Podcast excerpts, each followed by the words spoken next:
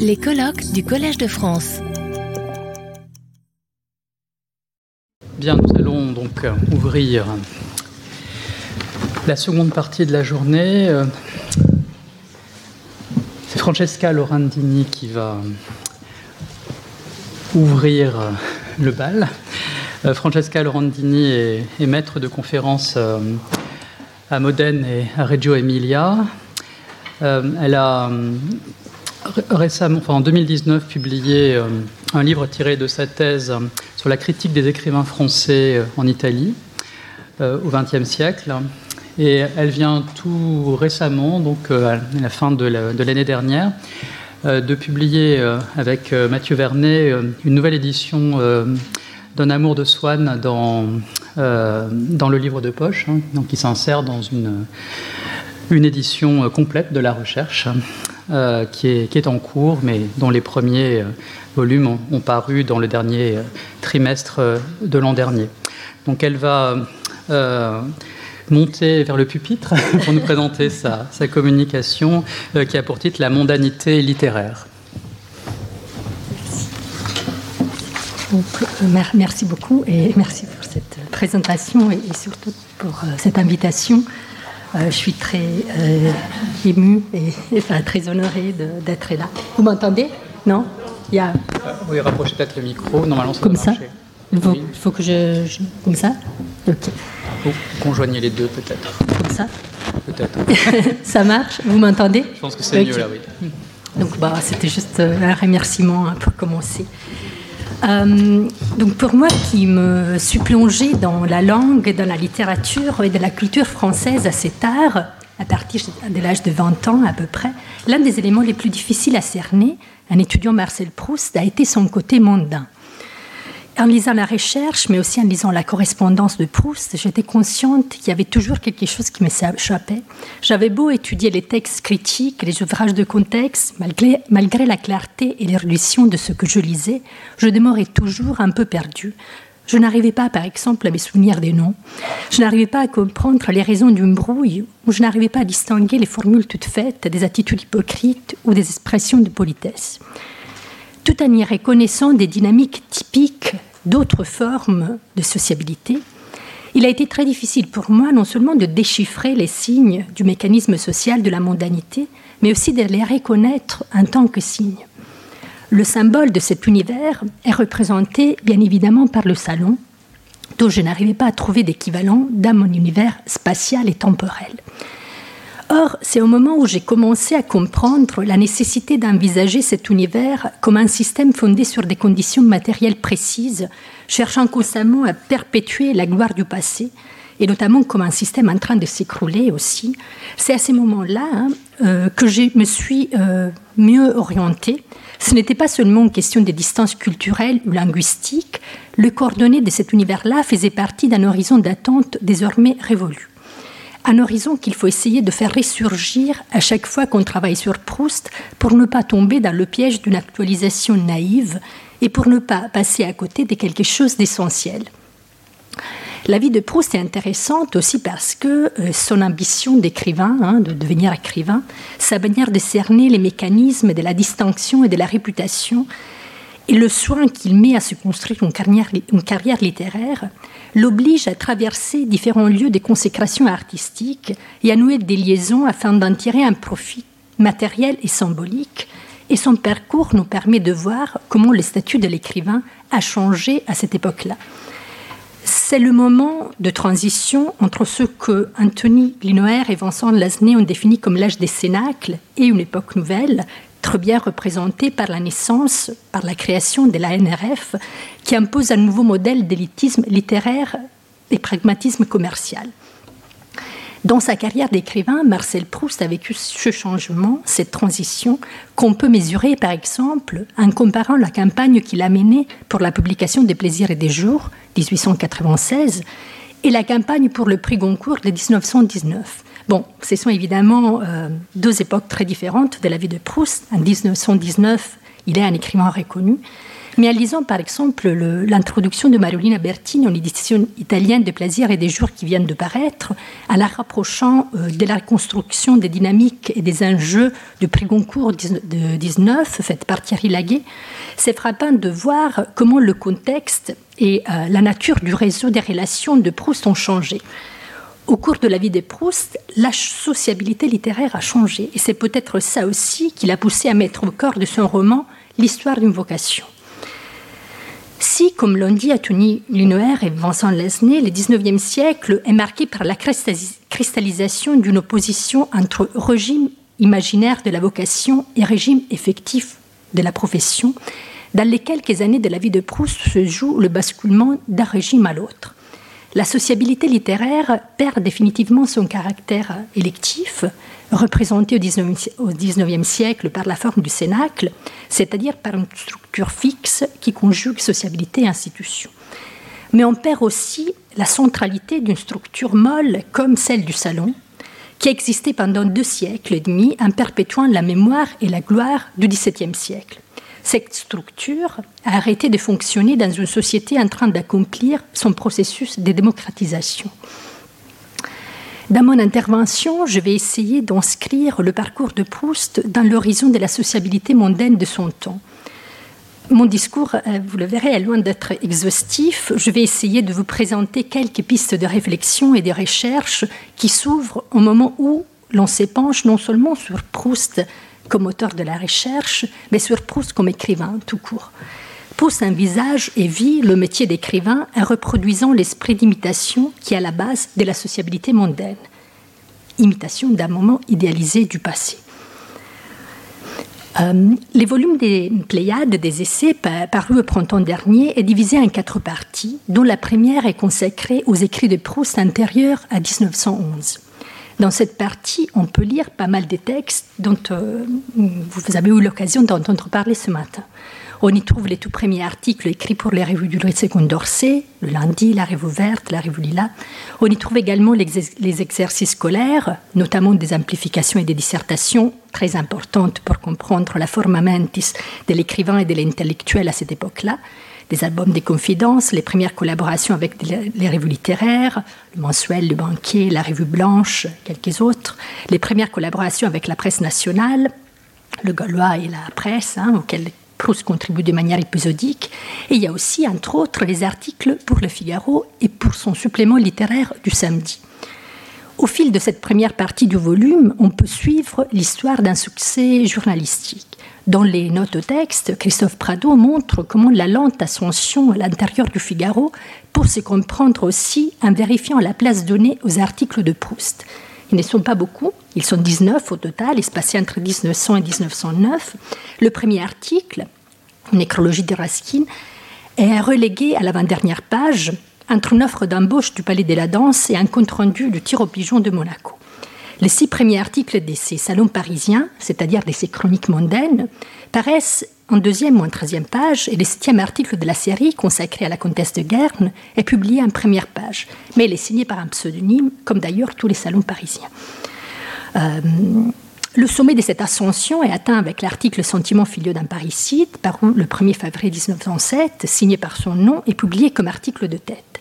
Après ça, la plupart des articles de Proust dans le Figaro ou dans les suppléments littéraires du samedi sont publiés en tête. D'une manière générale, ce succès journalistique a été cherché et poursuivi par des démarches de réseautage dont témoignent les premiers volumes de la correspondance. En effet, l'importance que Proust reconnaissait aux liens stratégiques et à l'exploitation de ses connaissances apparaît évidente à la lecture de ses lettres. On le voit flatter ses correspondants, demander d'être introduit à des gens, échanger avec des écrivains, nouer des relations avec des aristocrates, des femmes du monde, se plaindre avec sa mère, par exemple, lorsqu'elle ne le soutient pas financièrement, dans l'organisation des dîners avec des gens qui lui seraient utiles. À cet égard, la biographie de Jean-Yves Tadier est très précieuse car elle nous permet de voir comment cette attitude de Proust contribue à sa formation d'écrivain. Elle lui permet d'abord d'accumuler un matériel qu'il va exploiter plus tard. Hein. Pour nous qui, connaissons la suite de l'histoire, il est facile de voir comment ces rencontres et ces démarches ont nourri la recherche. Mais il y a là aussi une stratégie professionnelle liée aux ambitions du jeune aspirant écrivain, à ce qu'il pense qu'il faut faire pour devenir écrivain, et le déploiement de cette stratégie nous apprend beaucoup sur la sociabilité littéraire à cheval entre 19e et 20e siècle. Un autre instrument qui, à mon sens, va être très utile, non seulement pour ceux qui travaillent sur Proust, mais aussi pour ceux qui veulent comprendre le fonctionnement de la fabrique de la littérature entre positivisme, symbolisme, décadentisme et modernisme, c'est-à-dire entre 19e et 20e siècle, en évitant les limites des, des étiquettanismes. Hein. Euh, un, instrument utile, euh, c'est la série d'ouvrages intitulée Proust et ses amis, les cercles de Marcel Proust 1, 2 et 3. Euh, ce sont des volumes dirigés toujours par Janine Tadier, euh, ces ouvrages présentent des portraits des dizaines de personnes qui ont jalonné la vie et la carrière de Proust, tout en offrant une contribution importante à l'histoire de la mondanité. Parmi ces portraits, il y a en effet des gens provenant de différentes couches sociales, mais il y a aussi pas mal des gens du monde. Euh, j'utilise là le mot monde euh, dans l'acception prise par ce terme au XVIIe siècle, c'est-à-dire comme une forme de sociabilité complexe assurant la distinction sociale et culturelle d'un groupe restreint. Comme l'a très bien expliqué Antoine Litti, le, mot monde est intéressant et utile parce qu'à partir du XVIIe siècle, ça devient une institution centrale des, des élites parisiennes. Les termes indiquent à la fois un groupe social et un ensemble de valeurs, le bon monde, qui soutient et donne crédit à l'excellence des pratiques de ce groupe social. Ces valeurs, ce sont les valeurs que la noblesse française a empruntées aux pratiques de civilité et de politesse de la cour. À partir du XVIIe siècle, l'aristocratie s'installe à Paris, elle s'éloigne donc de la cour de Versailles et institue un autre type de sociabilité, une sociabilité qu'on pourrait dire euh, peut-être euh, urbaine, hein, donc très liée à la géographie, aux moyens et aux manières de déplacement et d'agrégation de la ville, mais une sociabilité qui est façonnée sur le modèle de la cour, qui imite le modèle de la cour. Donc vous voyez, dès sa naissance, la sociabilité mondaine, urbaine, hein, veut reproduire et exalter un modèle du passé. de ce modèle, elle va garder la mémoire et elle va aussi alimenter le fantasme pendant deux siècles, deux siècles et demi. Ce n'est pas un hasard si l'article de Proust, fait chez Montesquieu à Neuilly, paru dans le Figaro euh, le 18 janvier 1904, signé par le pseudonyme Horatio, se présente comme un pastiche de Saint-Simon. Il est sous-titré Extrait des mémoires du duc de Saint-Simon. Montesquieu lui-même sera d'ailleurs très flatté par ses portraits et le publiera en plaquette. Le beau monde de la fin du 19e, du début du 20e siècle vit sous les charmes, sous le mythe du 17e, et Proust lui-même est très fasciné et très touché par cette forme de continuité qui s'exprime par exemple dans le retour de certains prénoms dans une famille dont les aïeuls remontent au grand siècle. Dans l'article Journée de lecture, publié dans le Figaro le 20 mars 1907, il fait un compte-rendu, plutôt digressif à vrai dire, de la publication posthume des mémoires d'Éléonore Adèle d'Osmond, euh, comtesse de Boigne. Elle est morte en 1866. Euh, son salon était l'un des plus en vue de la monarchie des Juillet.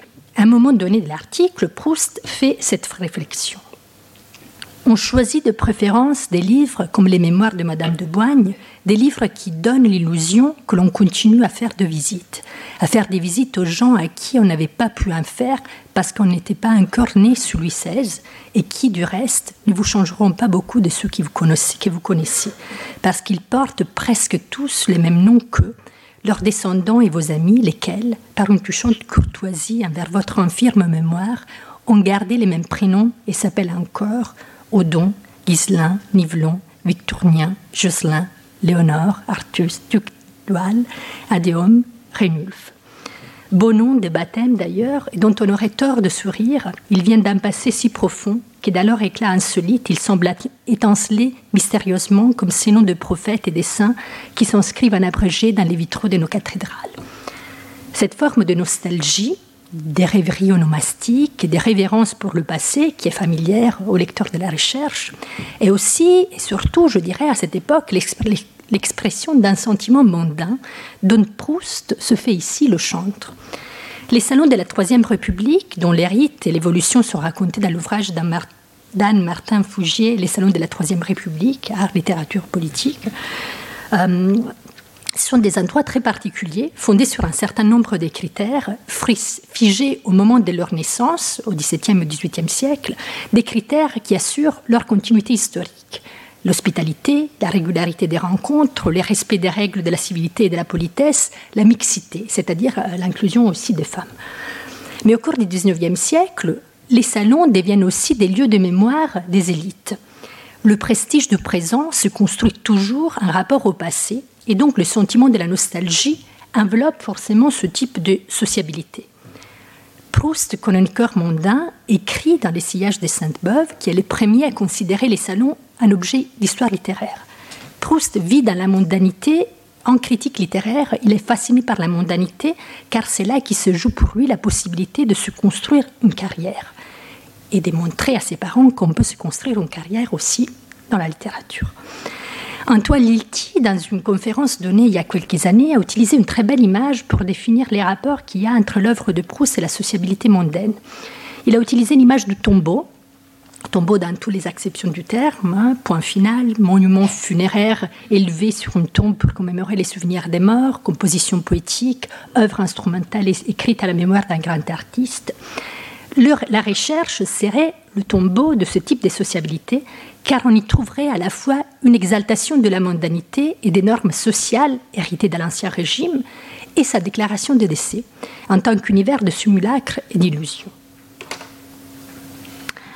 La force de Proust, dans sa peinture de la vie mondaine, écrit Antoine Lilti dans Le Monde des Salons, est donc de concilier deux traditions, la dénonciation des salons comme lieu de simulacre du vide et la fascination pour un monde inaccessible, vestige d'un passé aristocratique idéalisé.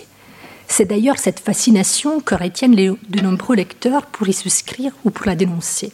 Ainsi, Proust a-t-il tout à la fois écrit le dernier grand roman sur la mondanité et inscrit au cœur du premier grand roman du XXe siècle le, rapport si complexe que le XIXe siècle a entretenu avec la tradition mondaine et avec l'aristocratie.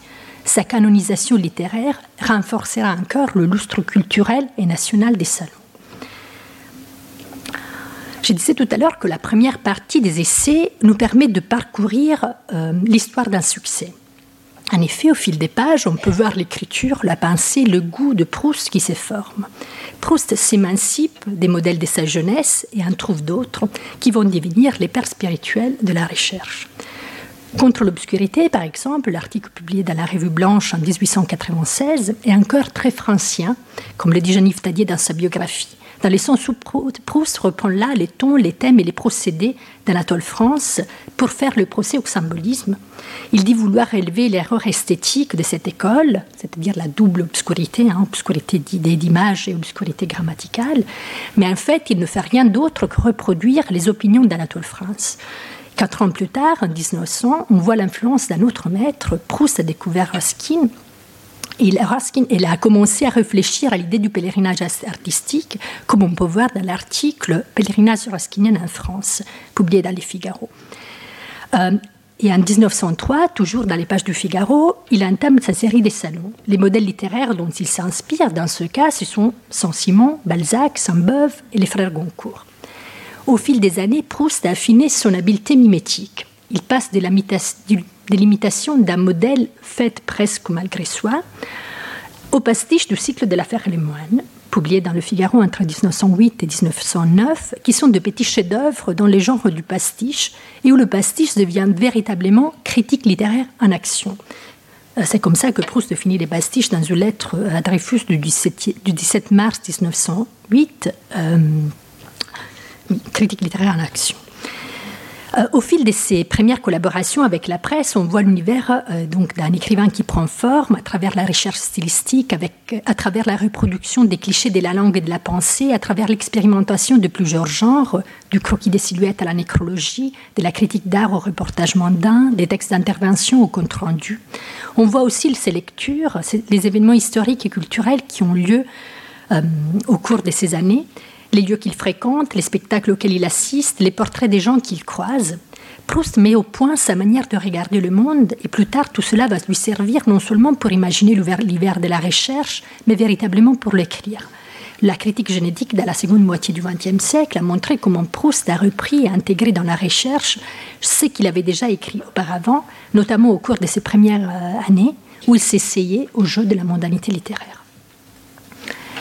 Or, euh, la lecture de ses premiers écrits, ainsi que l'analyse de leur histoire à travers le réseau d'échange de la correspondance de Proust et d'autres témoignages, permet aussi de mieux cerner un moment de transition important dans l'histoire littéraire, comme je disais au début de mon intervention. À propos de Proust, on a remarqué qu'il se trouve à cheval entre deux époques, euh, entre deux siècles, pour citer le livre d'Antoine Compagnon, et que dans son œuvre, il arrive à subsumer euh, des éléments hétéroclites, infligeant un monde en train de basculer.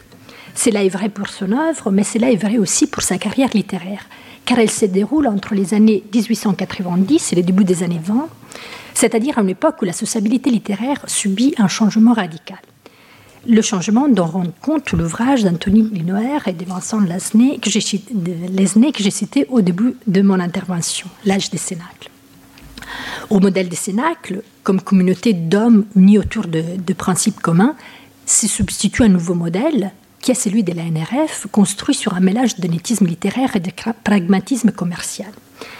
Dans cet ouvrage, euh, le Cénacle est envisagé comme une forme de sociabilité, pardon, comme une forme sociale élitiste permettant de dépasser une série d'injonctions paradoxales auxquelles se trouve confronté l'écrivain au XIXe siècle, à savoir le conflit entre la vision du poète, de l'écrivain comme prophète et le repli de l'art sur soi, le conflit entre la vision du métier d'écrivain comme le résultat d'une vocation donc le, quatre injonctions paradoxales. Donc la première, le conflit entre la vision du poète, de l'écrivain comme prophète, et le repli de l'art sur soi.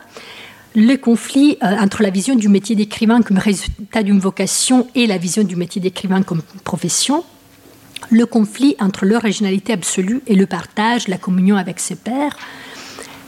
Le euh, quatrième injonction paradoxale, le conflit entre le style et la communication médiatique l'écrivain subit une double contrainte, créer pour quelqu'un et communiquer avec tous. Or, Proust n'a pas vécu l'âge d'or des, des, Cénacles, mais tous ces conflits, ce sont les conflits que lui aussi, il a vécu et qu'il a essayé de dépasser par son art de l'imitation des maîtres. Cet art, me semble-t-il, est lié au mécanisme mimétique de la mondanité qu'il a vécu et qu'il a étudié tout au long de sa vie. Je vous remercie.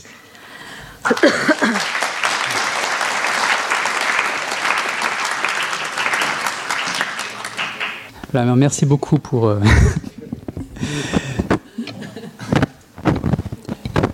pour cet exposé. Et, euh, J'aimerais poser d'emblée une, question qui, se situe à, la fin du parcours. Euh, c'est dans ce, passage entre la sociabilité des cénacles et puis euh, un nouveau modèle comme, celui de la, NRF.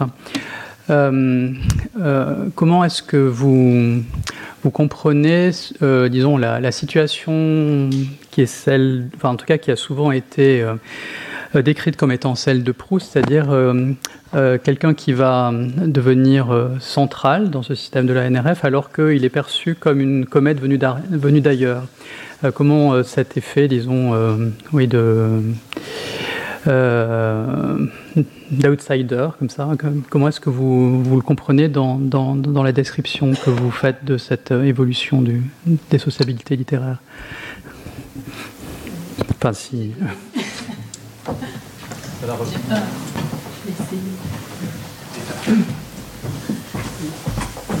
fait, j'ai. Comme ça. On appelle. Et bah, en fait, j'ai pas euh, de, des réponses dans le sens où j'ai. Bah, ce qui me semble intéressant, c'est vraiment de, de voir euh, qu'il euh, qu'il est là, et qu'il se trouve, qu'il traverse, voilà, ce moment de, passage, de transition, et donc lui aussi, il se trouve, euh, voilà, euh, se trouve à passer dans, d'un milieu à l'autre et d'être euh, reconnu comme quelqu'un euh, aux marges et puis devenir aller, au centre. J'ai pas de réponse, j'arrive pas, enfin, je peux pas vous donner une réponse sur les raisons pour lesquelles euh, c'est comme ça. Et il me semble intéressant, justement, dans le cadre de, ces colloques, de montrer l'intérêt de son parcours d'écrivain aussi pour expliquer des dynamiques, disons, de l'histoire littéraire et des mouvements de l'histoire littéraire. Mais voilà, je n'ai pas des réponses euh, précises à vous donner. Le micro marche. Oui. Et dans le, le, conflit entre, euh, entre le style, la, la communication médiatique, un des lieux où, euh, où ce conflit trouve à s'exposer, c'est les, les enquêtes euh, des enquêtes qui sont, auxquelles Proust répond de façon euh, très, très généreuse hein, dans la fin, de sa vie. Euh, est-ce que vous pensez que, le, que la, la, fonction des enquêtes et oui, la fonction des enquêtes a, évolué entre, disons, les, les, années 1890 et le moment où il commence à euh, à esquisser des réponses à des enquêtes mais sans les envoyer. Euh, et puis le moment où il est, où il est sollicité euh, en raison de sa notoriété nouvelle et où il joue le jeu de ses réponses. est-ce que, vous, est-ce que vous percevez un, changement de fonction, de statut? Ben, Je vois justement ce que vous voulez dire, c'est-à-dire le fait qu'il arrive à bien jouer le jeu. Mm. C'est-à-dire que là, il, il, il est vraiment à l'intérieur, il, il, est en train de comprendre hein, le, mécanisme de ça, de la, comment la notoriété aussi se, se développe se fait. Et donc, il, il, il essaie de l'exploiter euh, au fin de sa, de sa carrière, en fait, de son, sa figure d'écrivain. Hmm.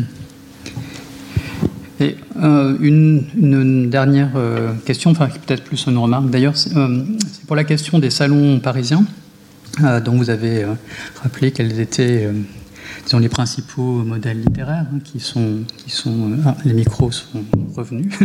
euh, donc euh, Balzac, Saint-Simon, euh, Sainte-Beuve, Concours. Il y a un, un, élément, disons, de réception qui me semble assez intéressant de considérer, étant donné votre perspective, c'est les, les réactions souvent très hostiles que Proust rencontre Hein, qui fait qu'il euh, se brouille avec un certain nombre des, ah euh, des, euh, des, maîtresses de maison auxquelles il a consacré des salons, enfin, en tout cas avec certaines d'entre elles. Est-ce que c'est quelque chose que vous avez, que vous envisagez de, disons, de, considérer, que vous avez considéré à travers la correspondance? Oui, bien sûr, je, je l'ai considéré. Bah, il, il, y a pas mal d'épisodes, d'anecdotes à ce, à ces propos. Euh, bah, c'est sûrement quelque chose d'intéressant euh, parce que ça le met vraiment euh, mal à l'aise. Et ces salons, disons, lui créent pas mal de problèmes, aussi bien avec les, gens dont il parle, et quelques années après aussi, c'est à cause de salons qu'il va avoir une image, disons,